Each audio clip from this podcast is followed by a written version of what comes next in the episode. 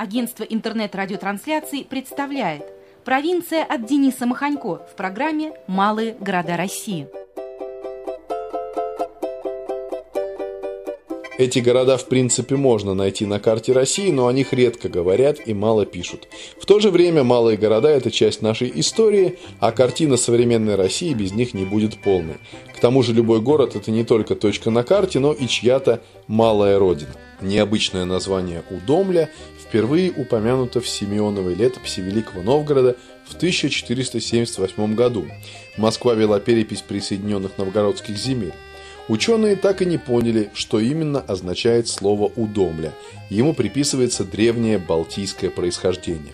Так или иначе, современная Удомля, районный центр Тверской области, стоит посреди 86 красивейших озер, малых рек, ручьев и речушек.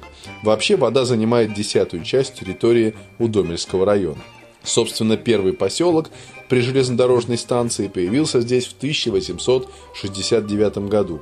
К началу 20 века здесь образовался значительный центр торговли лесоматериалами. Неописуемая красота здешних мест привлекала в удомельские земли множество художников.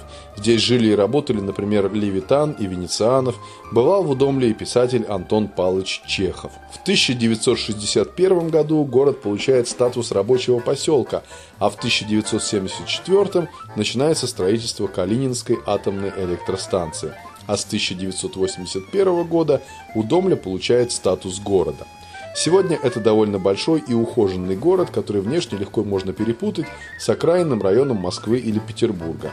Однако преобладание панельных многоэтажек не отменяет тот факт, что едва выехав из города, вы буквально попадаете в объятия природы. Реки, озера, леса прекрасны здесь в любое время года.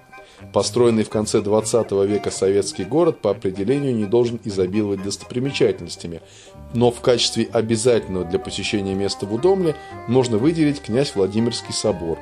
Построенный не так давно, этот храм отличается искусно оформленным интерьером. А еще в Удомле есть свое телевидение.